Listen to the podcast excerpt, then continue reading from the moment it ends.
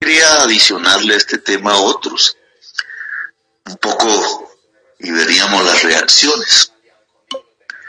Si un gobierno de el pacto histórico llega a ganar, ese gobierno debe decretar la suspensión de la exploración petrolera en Colombia.